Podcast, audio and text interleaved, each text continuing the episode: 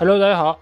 欢迎来到可能是全网最主观的足球播客《英超无双》，我是你们的老 A。本节目由英超无双和喜马拉雅联合制作播出。大家可以通过订阅足球双听到我们每一期音频节目推送，还可以看到最独特的足球专栏文章。最主要的是，可以看到加入我们粉丝群方式，只要搜索“足球双”或者点击节目详情页就可以找到。期待你们的关注和加入。那昨夜今晨进行了英超联赛第二十六轮的一场焦点大战啊，那就是本赛季第二回合的玫瑰德比，利兹联在主场埃兰路迎战曼联这场比赛啊。那这两个队伍目前的一个境况可以说是都比较的一般。那利兹联队在一月份取得两连胜之后啊，最近三轮又是遭遇了不胜啊，尤其是完败给了保级竞争对手纽卡还有埃弗顿队之后，整个球队的士气受到了非常大的一个影响。而且凯尔文·菲利普斯仍然处在伤病之中，预计要下个月才能够恢复，所以球队目前的一个情况真的是不容乐观。而网红球队曼联在经历了两连平之后啊，终于在上轮的一个补赛中战胜了境况不佳的布莱顿队啊。C 罗也是在多轮的进球荒之后重新开张啊，但是球队在场外的风波持续在发酵，就是有不少的报道称啊，曼联更衣室内部出现了分化的一个情况，以 C 罗和马奎尔为首的葡语帮和英格兰帮势不两立啊，而且也是在内部。出现这样的一个说法，就是队内考虑将队长的位置交给 C 罗啊。不过之后，俱乐部、朗尼克、马奎尔以及不少的球员都出来澄清啊，使得事情是得到了一定程度解决。不过还是对于球队产生了比较大的一个影响啊。那在首发阵容方面，利兹联队只做出了一个人员上变化，就是派出了中场后腰位置的福肖，记下了拉菲尼亚啊。贝尔萨想要用四幺四幺阵型来和曼联殊死一搏。而在曼联方面，他们由于下周是有欧冠的任务，所以他们对于阵容做出了几个位置上的轮换，包括派出了久未上场的万比萨卡替下了达洛，中场则是派出了博格巴和小麦克组成了双后腰，而在进攻线的边路则是派出了灵皇林加德替下了上轮比赛首发出场的埃兰加。那比赛开始，我们就发现这场比赛是在。大风大雨中进行啊，因为我们也知道，最近一段时间英国当地其实也是遭受了大暴雨的一个侵袭啊。曾经也有报道说，可能会有一些英超联赛因为大暴雨的一个原因而推迟举行啊。不过最终。这一轮的十场比赛还是照例进行，不过由于阿兰路球场它相对来说是一个比较老旧的球场，所以它的一个排水系统相对来说也没有那么完善，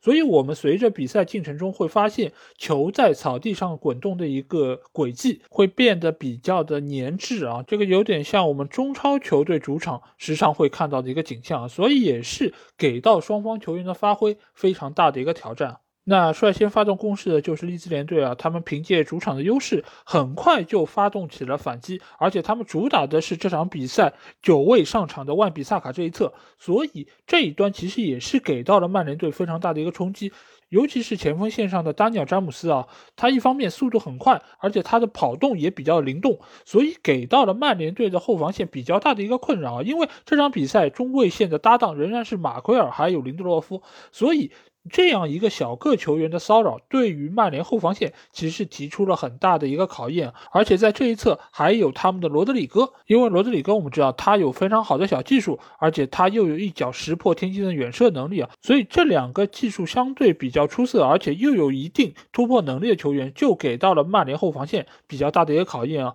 在前二十分钟，可以说曼联队的门前是有一点点吃紧的，不过好在之后。曼联队就慢慢掌控住了中场的一个主动权啊，因为在中场方面，对方由于缺少了凯文·菲利普斯的一个拦挡，所以他们目前来说只有福肖一个。纯正的后腰球员，而福肖我们也知道，他主要是以防守见长，而对于进攻的侧重方面，他仍然需要依靠中前场的几个技术球员，而在这个时候，他的腰又显得有一些单薄，所以给到他们在串联方面是有一点脱节的一个感觉，所以在比赛打到后半阶段啊，其实是有一段时间，利兹联是直接通过中场找到前锋的几个球员啊，所以这个打法相对来说也是会比较的简单和粗糙。而这个时候，曼联队依靠他们中场几个球员的一个串联，慢慢找回了比赛的一个主动权。那这个中间表现最为出色的球员，无疑就是这个下窗将有可能离去的博格巴。博格巴这场比赛再次向我们展现，他是曼联队内最好的球员，可能都没有之一。因为他在场上的大局观以及他在场上的调度，真的是让人觉得赏心悦目啊！而且这场比赛，朗尼克也是给了他相当大的一个活动空间，因为你可以在任何的区域看到他的表现，包括他能够从右边的内部插入之后实施远射，他也可以在左边路实施突破之后找本方的锋线球员啊，尤其是他在上半场传给 C 罗的那个球，其实是最为接近进球啊，但是这场比赛 C 罗的表现。可以用糟糕二字来形容，因为我一般来说会比较照顾 C 罗球迷的感受啊，所以我一般来说都会说他是状态不够好，或者说是可能没有找到射门靴等等这样一些比较委婉的用词啊。但是这场比赛，我觉得 C 罗的表现真的是相当相当相当的糟糕。这个球其实就是他这场比赛的一个体现。之后我们还会看到他接球之后的停球将球停大了，包括他的过人动作也没有办法很有效的完成，甚至于他对于对方后卫球员的压迫也是做的非常的散漫。因为我们可以看到。对方后卫球员在持球时候，他每次都是用那种比较慢的速度，慢慢的靠近对方，而不会像其他队伍的球员一样，是用全力的奔跑去压迫对方。因为这周我看了好几场直播的比赛，包括曼城比赛，包括纽卡的比赛，我会发现对方的所有前锋在面对对方后卫球员持球时候，都会用近乎于狂奔的速度去接近对方。而 C 罗的跑动就像是按了减速键啊！你会发现，对方球员在面对他的逼抢时候，传球是如此的从容；而 C 罗本人来说，似乎他的双腿是灌满了铅一样啊，就是每跨一步都似乎是如此的沉重。尽管大家知道我对于 C 罗加盟曼联这件事情是非常不看好，但是我一直以来都是希望他能够用自己的进球来打我的脸，让曼联能够得到有效提升。但是这场比赛我看完之后，我没有想到。C 罗的状态已经退步到了如此的程度。说实话，按他这场比赛的一个竞技状态，曼联队内任何一个进攻球员的射门能力都要比他更好。更何况，他还会在每一次进攻终结之后向着同伴摊手。作为球队的老大哥，作为球队的最大巨星，你为什么要给队友这么大的压力呢？队友不把球传给你，你就要向他们抱怨吗？要向这个抱怨，要向那个抱怨，你到底是在抱怨些什么呢？球队花这么高的工资请你过来，是让你能够有效的提升球队实力的，而不是让你过来抱怨的，更不是让你过来分裂更衣室的。因为你可以看一下这场比赛马奎尔的表现。他不但用进球为自己证明，而且他这场比赛在后防线上表现可以说是相当的出色，更不要说这场比赛表现更为抢眼的林德洛夫，他的持球推进可以说是非常的犀利，也是能够有效的帮助球队打开僵局。所以这个时候的 C 罗，我觉得你与其抱怨球员不把球传给你，不如多想一想为什么他们不愿意将球给你，除了必费。既然刚才提到了马奎尔，我觉得就借这个机会来好好说一说他，因为之前他一直被诟病，大家说是什么航母掉头，但是我上期节目其实就有说到，他的航母掉头并不是他的错，而是整个体系出了问题，所以使得他这样一艘航母需要在小溪里面这样掉头，而。真正的航母，你是不应该做这样的事情的。你是应该像这场比赛一样，出现在你更需要出现的位置，需要依靠你的头球，为曼联取得本赛季第一个角球的进球。而且马奎尔这场比赛在后防线上也是多次封堵了对方的射门啊，也是真正展现出了自己一夫当关的一个能力啊。所以我觉得在这场所谓的队长争夺战之中，马奎尔是取得了完胜啊。那另一个我觉得要给予表扬的球员，那就是曼联队的桑乔啊。桑乔在朗尼克到队之后，我觉得他的进步是最为明显的。而且现在的桑乔，我觉得比以往最大的一个进步在哪里，并不是他的传球更准了，而是他的带球更加自信了。因为这场比赛他在边路的多次突破，其实都能够有效的撕开对方的防线，而且他给到弗雷德那个传球也是非常隐蔽，而且相当的潇洒。所以现在桑乔可以说是越来越自信，而朗尼克也是给予了他极大的信心啊。所以我觉得这是一个年轻球员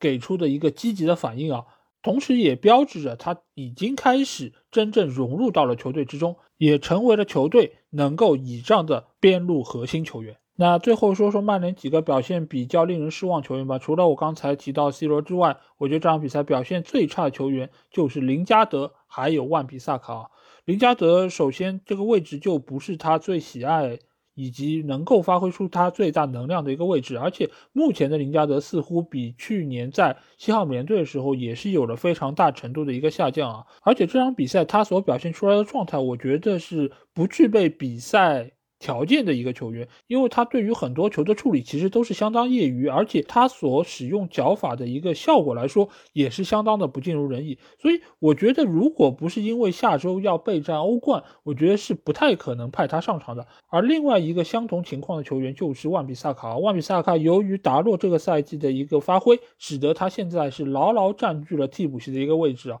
之前我也并没有觉得达洛有如何出色，因为毕竟达洛在攻防两端其实都不是属于特别顶尖的球员。但是万比萨卡这场比赛一上，我发现，哎，达洛还真的是有两把刷子啊！如果达洛不上，曼联现在右边路真的是不太行。万比萨卡我们几个月不见啊，就发现他是蓄起了胡子，但是他能够现在给我留下深刻印象的，只有边路的那几次铲球。他到现在为止。能够被大家称道的也只有铲球这一个绝学了。而且对于他铲球这件事情，其实我一直的观点就是，如果能够不用铲球，尽量还是不要用这样容易吃牌的动作为好。因为你一旦这个球需要用铲球才可以将球破坏的话，只能说明你之前的防守其实已经失败了，你已经失位了，所以你需要扩大自己的防区来将对方的球破坏出界，而且。用铲球这样的动作，你只能将球破坏，而没有办法将球拦挡，所以这种防守方式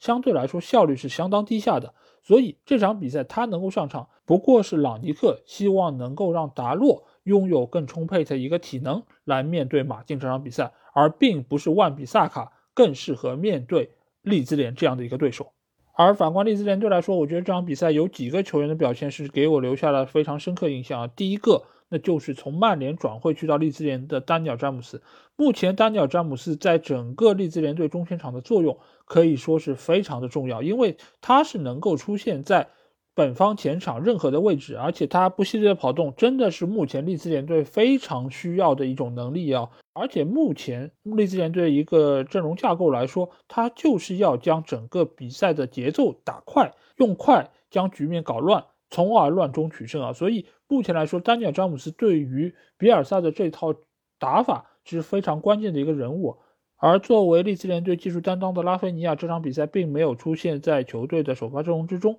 这个一方面是贝尔萨想要将他作为后手来冲击曼联队的防线，但是这场比赛曼联队后场几个球员的落位还是比较的稳定，所以没有给到拉菲尼亚过多的一个空间啊。当然，拉菲尼亚最终所取得那个进球，还是体现了他不错的一个穿插能力。当然，那个进球更大程度上是源于丹尼尔·詹姆斯非常果断的一个突破，才给了他能够破门的机会啊。所以这场比赛曼联队能够获胜，我觉得一方面是因为球员实力确实是要高出利兹联队一筹，另外一方面，利兹联队我们一直说他这种打法是曼联最喜欢的。因为他很快，而且他是一个以进攻为主的球队，所以他在身后所留下的空当能够被曼联队非常有效的利用啊。所以这场比赛最终他们输球，我觉得一点也不意外。而曼联在两分钟之内所丢那两个球，我觉得还是暴露出了防线上非常大的问题。当然，罗德里戈所打进的那个神仙球非常的精彩，这种球真的是任何门将都没有机会能够扑出来的绝对意义上的死角。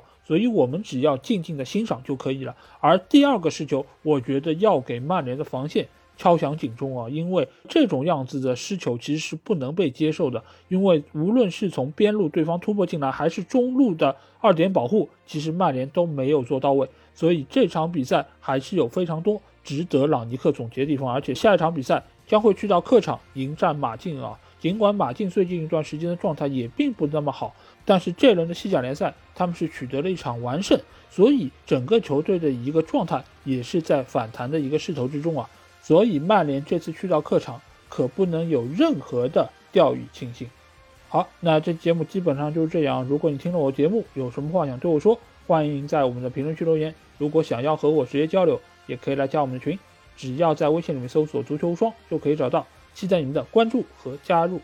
那这期节目就到这里，我们下一期。英超无双节目，再见吧，大家拜拜。